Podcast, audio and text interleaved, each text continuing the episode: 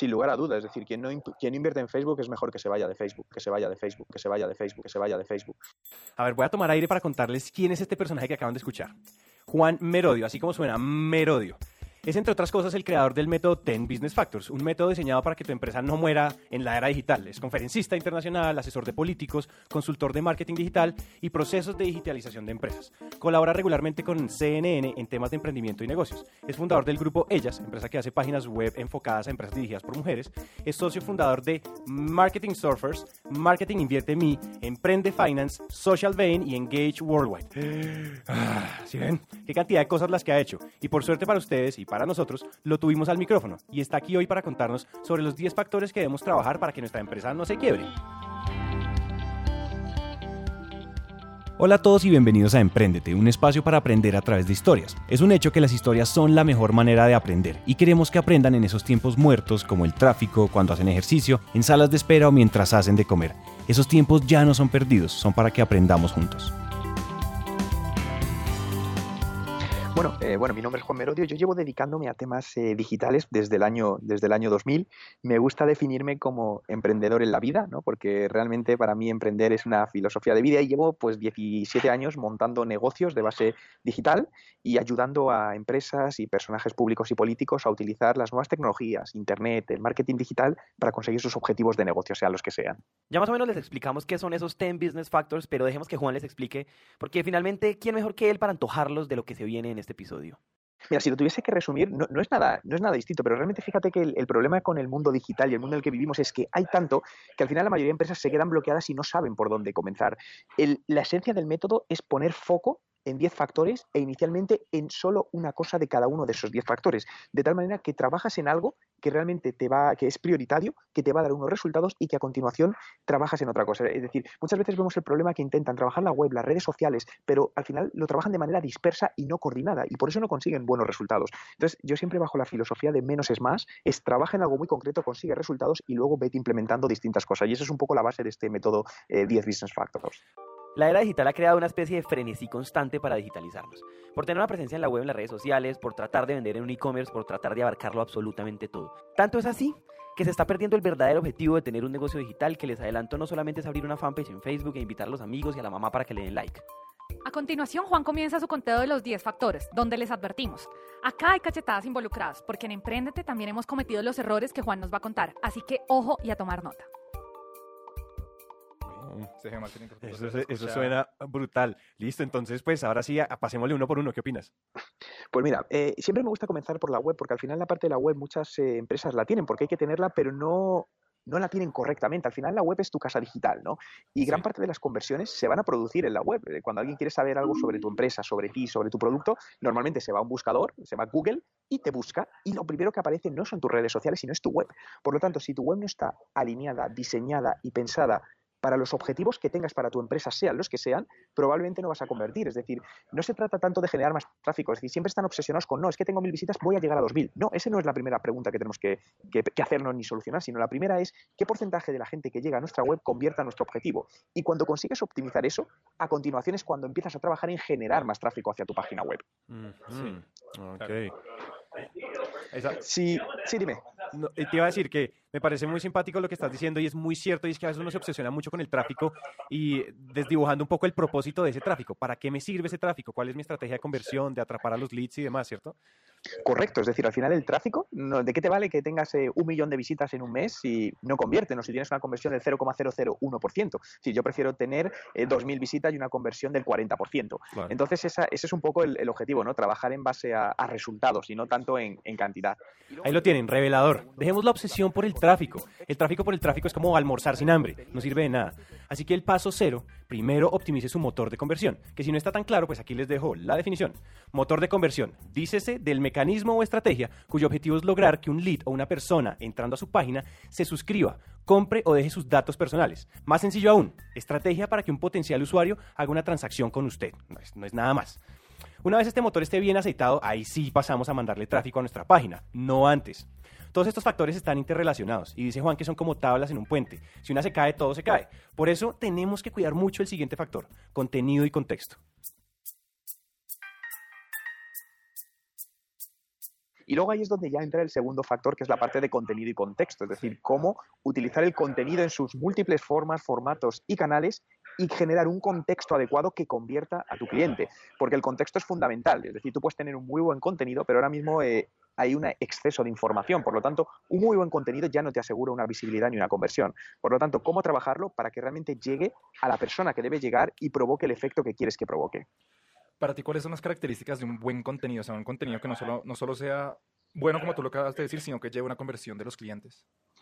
Lo primero que esté alineado con las necesidades del cliente al que quieres impactarle, es decir, el contenido no puede ser para todo el mundo, tienes que siempre que buscar quién es tu público concreto, siempre de menos a más, e intentar con ese contenido resolverle los problemas que tiene. Al final tu empresa está resolviendo problemas, sea el que sea, resuelve un problema a un cliente. Bien, pues intenta educarle en la resolución de ese problema y que al final el, el que puede ser tu cliente vea que tú le estás ayudando, le estás educando inicialmente a coste cero, es decir, no le estás cobrando. Eso al final genera una genera un, un engagement, ¿no? genera una conexión de cuando esa persona necesita un servicio como el que tú estás ofreciendo, la probabilidad de que te contraten a ti es mucho mayor.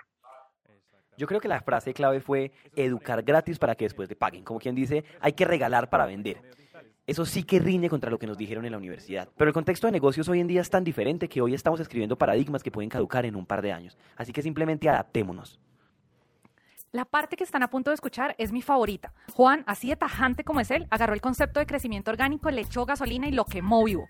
Mejor dicho, escuchen lo que él piensa de cómo impulsamos nuestro negocio en redes sociales. Con mucha humildad, dejémonos dar cachetadas de Juan.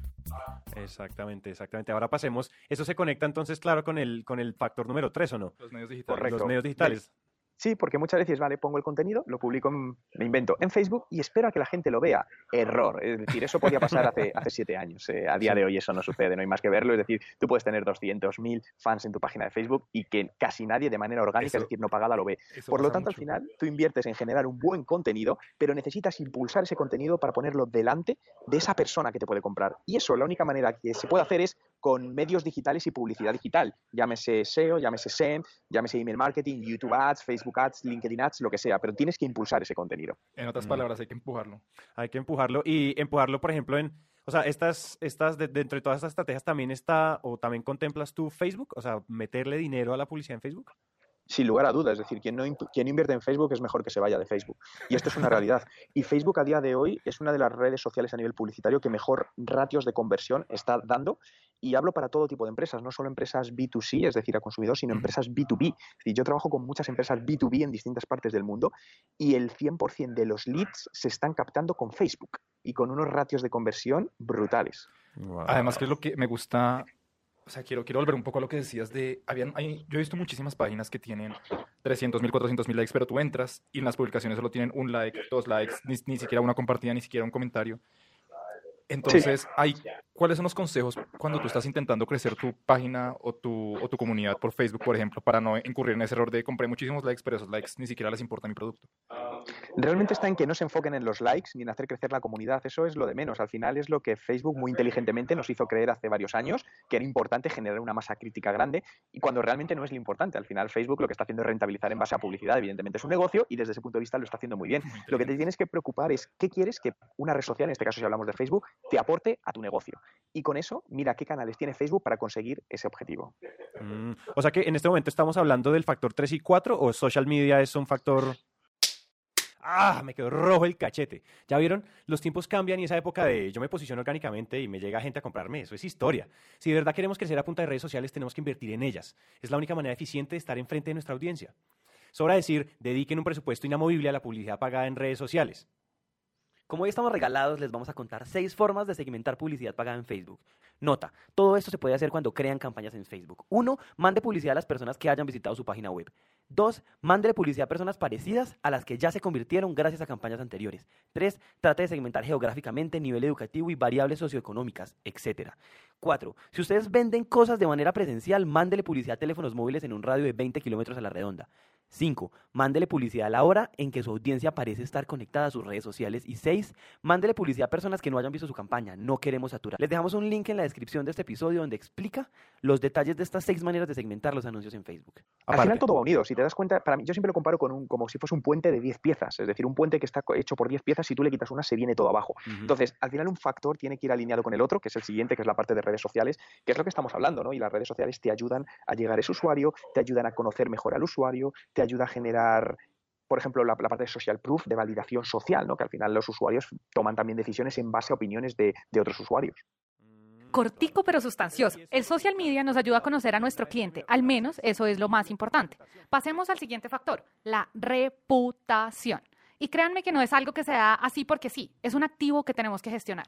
Mm, claro, claro. Pero, y eso es lo que, claro, está vinculado porque ahí de una vez se, me, o sea, se siente el vínculo entre reputación, que es el factor número 5, y es como esa, esa interacción con mis usuarios empieza a generar como ese top of mind, como esa, el, lo que yo le genero a las personas y la, la ¿cómo se dice? Como, la, como mis usuarios me juzgan, ¿no? Lo que piensan ellos de mí. Correcto, y además eso condiciona tus ventas, sea cierto o no. Es decir, puede que tú tengas el mejor producto, el mejor precio, pero si hay un montón de usuarios que están descontentos por lo que sea, o hay comentarios negativos, aunque sean falsos, otros usuarios cuando lleguen lo van a ver y van a decir, uy, yo no compro ese producto por si acaso, y se van a ir a tu competencia. Por lo tanto, gestionar la reputación online y no online es fundamental, y alineado con lo anterior, con las redes sociales, es una parte, vamos, totalmente, totalmente necesaria y que a día de hoy muchas empresas todavía están obviando y no trabajan de manera activa. ¿Tú qué crees que es el, el, el gran error que cometen las personas en ese factor 5, en el tema de la reputación? Dejar que otros creen la reputación por ellos mismos. Es decir, Wow. Eh, cuando, como os decía al principio, cuando quieres saber algo, te vas a Google y pones el nombre de la empresa. Pero muchas empresas no trabajan de manera proactiva el que esos 10 primeros resultados de Google sean dominados por ellos con los resultados que ellos quieren que aparezca, sino que lo dejan que suceda y al final, en base a, a- a lo que ponen otras personas, otras empresas, se está construyendo ese orden, ese listado en la parte del buscador. Y muchas veces intentan trabajar en ello, pero ya es tarde, ya está eso muy fuerte construido y es difícil. Por lo tanto, siempre tienes que ir por delante y ser tú quien tome acción y crear todo en base a lo que a ti te interesa. Y yo considero que pasa con muchas empresas que se muestran muy alejadas de, de su consumidor. Entonces no hay, tú no sientes que estás hablando con personas, sino que sientes que estás hablando con un robot o con una máquina y no, y no se preocupan por generar esa dualidad entre la parte digital y la parte presencial. Que si yo necesito hablar con una persona de esa empresa, yo lo puedo hacer. Entonces, me encanta. Correcto, tienen que humanizar más las empresas. Al final las empresas son, como- están compuestas de personas y los clientes son personas. Por lo tanto, los negocios los hacemos entre personas. Eso me llamó mucho la atención de Juan que me contestó inmediatamente. Yo, Sí, en, sí, realidad, yo en realidad mandé ese correo como diciendo, bueno, a lo mejor en unos dos o tres semanas, Me contesta. porque pasa mucho, pero no. Gracias, no, Juan. suelo trabajar. Además, eh, creo que el factor tiempo a día de hoy es un factor de éxito o fracaso en los negocios. Es decir, puedes tener el mejor producto, pero si no lo sabes poner en el mercado con la rapidez adecuada, estás fuera. Es decir, si tu competencia tarda tres meses en proveer un producto en el que tú tardas nueve, estás fuera del mercado. Así de simple, nunca dejes que tu reputación la cree otra persona. Y suena tan obvio, pero muy pocos lo hacen. La cantidad de escándalos y lo sensible que son las marcas hoy en día hace que con tanta conectividad nos toque movernos con mucha sutileza. Es muy fácil destruir la reputación de una marca. Ahora, números, números, números. Todo el mundo habla del Big Data, pero nadie sabe usarlo, al menos no la mayoría. Es muy fácil tener números y a veces la verdad son demasiados números. O el nombre más técnico sería indicadores. Y la gracia no es tener muchos indicadores, se trata la verdad de tener los números correctos. Juan en un momento llega y nos dice, cuando tú le pides indicadores a Facebook, él te bota más de 100 indicadores. Y pues eso es abrumador, la verdad. Entre más indicadores tenemos, más torpes somos tomando decisiones. No diciendo que toca medir menos, todo lo contrario, es medir lo correcto. Correcto, porque al final todo esto, redes sociales, eh, web, genera datos, ¿no? Me da lo mismo, al final se habla mucho de Big Data, pero prefiero casi hablar de data, ¿no? De datos. Entonces, todos esos datos, ¿cómo los empezamos a trabajar? Las empresas tienen muchísimos datos de sus usuarios, eh, tienen listados en sus CRMs o, incluso archivos de Excel con un montón de información de sus, usados de sus usuarios o clientes que no utilizan. Entonces, ¿cómo empezar a analizar, a captar datos y a tomar decisiones en base a esos datos que te ayuden a tener, es decir, dicho de otra manera, gestionar inteligentemente tus datos. No es tanto la cantidad de los datos, sino cómo haces una, una gestión inteligente de ellos.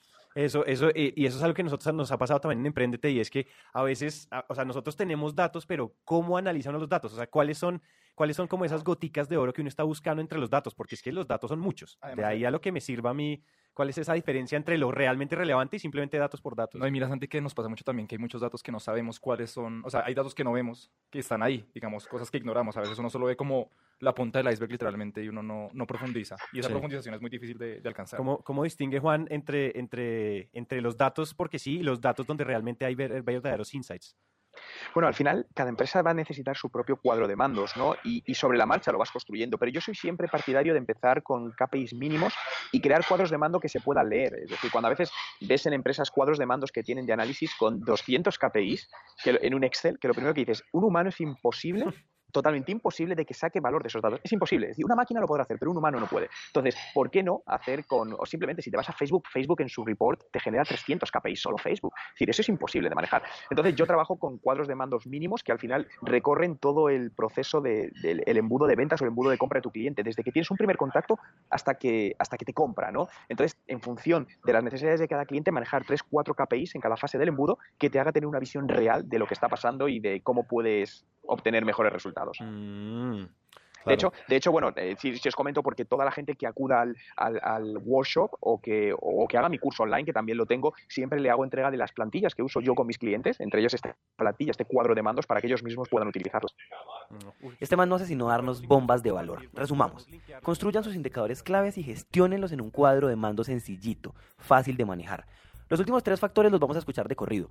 Marketing de influenciadores, estrategias para móviles y geomarketing. Perdón, geomarketing 2.0. Seguramente ya se intrigaron. Oigamos a Juan.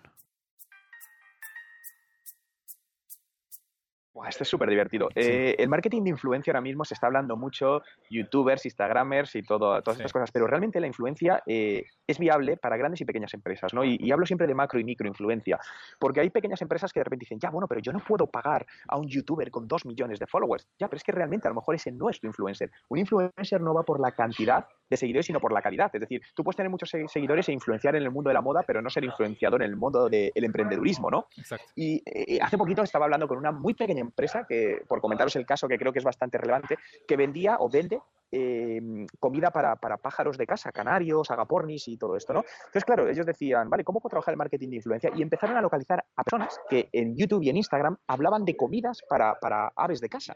Sí. Y llegaron a un acuerdo con ellos no económico para que, bueno, pues hablasen de todo esto. Y la realidad es que seis meses después, gracias a esta microinfluencia, están generando ventas, han aumentado eh, en ventas, ¿no? Por lo que esto es algo que es aplicable absolutamente a todas las empresas. Wow. Entonces, tu consejo no es buscar siempre los más grandes, sino buscar los que hablen de tu tema. Correcto, correcto. ¿Y qué nos aconsejas a nosotros y también a la audiencia para llegar a, esa, a esos influencers? ¿Cómo, ¿Uno cómo les puede ofrecer algo a cambio? Porque pues simplemente llegar y decirles, mira, habla de mí en tu página, en realidad no, no es algo que muchas personas hagan. Bueno, lo primero creo que hay que hacer el mapa de influencers, ¿no? Para ver a cuáles te interesa llegar y buscar una colaboración. Siempre pienso en colaboraciones más a largo plazo, eh, donde ambas partes ganen, ¿no? Un doble, un, un, doble win. Sí, totalmente. Al final es lo que os comentaba, es que todos los factores, y no en ese orden, pero tienen puntos de conexión entre ellos. Al final son 10 factores que tienen que estar interconectados. Si uno de ellos falla, ya no estás consiguiendo todos los buenos resultados que, que podrías. Claro, claro. Genial. Todos van supremamente alineados. Factor número 8, móvil. Mobile. Uf, el mobile es todo, es decir, eh, vivimos pegados a dispositivos celulares, ¿no? a dispositivos móviles. Entonces todavía llama la atención cuando ves empresas que sus webs no están hechas o adaptadas a dispositivos móviles que debían haber estado hechos hace cinco años, pero estamos en pleno 2017 y todavía no están, pero ni tienen estrategias de marketing móvil, porque eh, eh, el punto de conexión de un usuario con el móvil es distinto de un usuario con su computador. No, no navegamos igual. Por lo tanto, debes diseñar estrategias paralelas para la parte móvil de para la parte de ordenador o computador habitual. Claro, claro, tienes toda la razón. Sobre todo, ¿sabes qué? Y es que, por ejemplo, a nosotros nos pasa. Nosotros cuando entramos a ver los números de nuestro, de nuestro podcast, el, nosotros vemos que la gente, el 70% de las personas que nos escuchan, nos escucha por móvil. O sea, es, ya es muy poca la gente que nos está mirando o nos está escuchando en un computador normal. Sí, totalmente. Es que cada vez está creciendo. Bueno, ya se habla desde hace años de la tendencia first mobile, donde, donde al final va primero el móvil y luego el escritorio. Y en muchos sectores eso es una realidad. Lo estás diciendo, un 70% móvil versus 30% escritorio. Uh -huh. Bueno, el, el, geomarketing es algo que lleva muchos años, desde que empezaron redes sociales como Foursquare o Swarm, que nunca han acabado de, de, de cuajar o de, o de, establecerse bien, ¿no? Sí. Pero realmente para mí el geomarketing es meter la variable localización en, en, el contexto. Y, y, redes sociales y todo lo digital al final nos permite hacer segmentaciones por localización, captar datos de localización y hacer micromarketing. Es decir, hacer una campaña, por ejemplo, únicamente segmentada a determinado código postal, a determinada localización.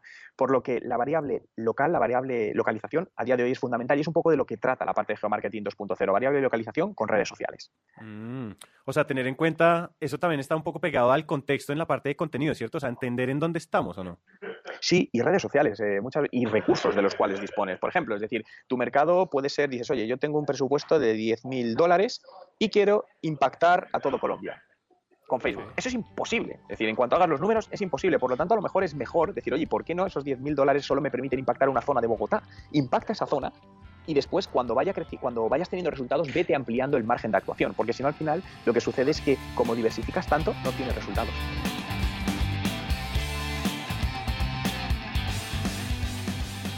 Hasta aquí llega esta historia y nos encanta que hayan llegado hasta el final, porque una persona comprometida con su éxito es una persona comprometida con su educación. Emprendete es una comunidad donde nunca dejamos de aprender y este tiempo que acaban de invertir es un paso más para que su educación se convierta en un hábito. Y recuerden que de cada mil personas que nos escriben nos tomamos un café o hacemos una llamada con por lo menos 100 de ellas, así que dejen la pena y escríbanos por WhatsApp.